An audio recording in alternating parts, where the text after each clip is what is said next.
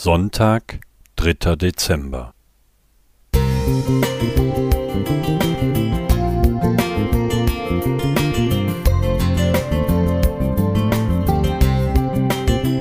Ein kleiner Lichtblick für den Tag.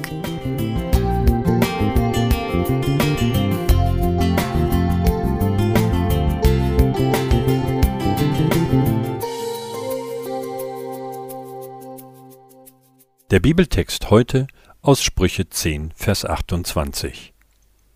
Das Warten der Gerechten wird Freude werden. Der Kabarettist und Servicekünstler Armin Nagel betreibt in seinem Kunstprojekt Schöner Warten eine Telefonhotline, die Menschen helfen soll, die Kunst des Wartens zu lernen. Anrufer erhalten die Möglichkeit, rund um die Uhr mit einem Warteberater zu sprechen. Das halbe Leben besteht aus Warten, zumindest fühlt es sich so an. Warten an der Ampel, an der Haltestelle, an der Kasse, im Wartezimmer, warten auf den Geliebten, den Urlaub, den Traumjob, die Beförderung, die Rente, den Tod.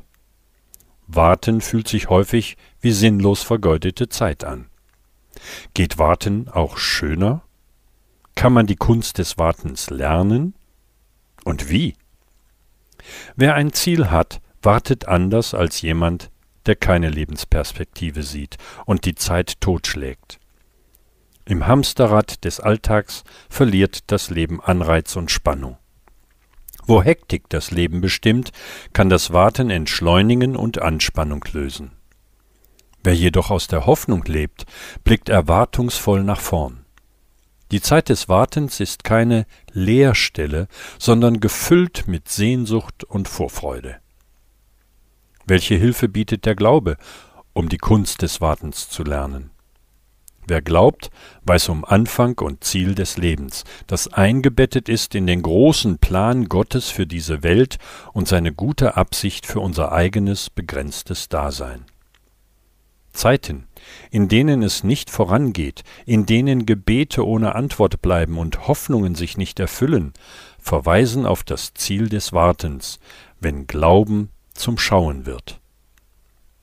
Herr, ich warte auf dein Heil, heißt es in 1. Mose 49, 18 und Psalm 119, Vers 166. Abraham wartete auf eine Stadt mit festem Fundament. Simeon wartete auf den Retter Israels. Die Schöpfung wartet auf das Ende der Vergänglichkeit. Gläubige Christen warten auf einen neuen Himmel und eine neue Erde. Alles nimmt ein gutes Ende für den, der warten kann, meint Warteberater Armin Nagel. Fällt es dir schwer zu warten? Bist du schnell frustriert, wenn deine Wünsche nicht in Erfüllung gehen? Hast du Mühe, längere Durststrecken auszuhalten? Dann suche dir jemanden, mit dem du darüber reden kannst. Betrachte die alltäglichen Leerstellen als Gelegenheiten, dich zu entschleunigen und in der Kunst des Wartens zu üben.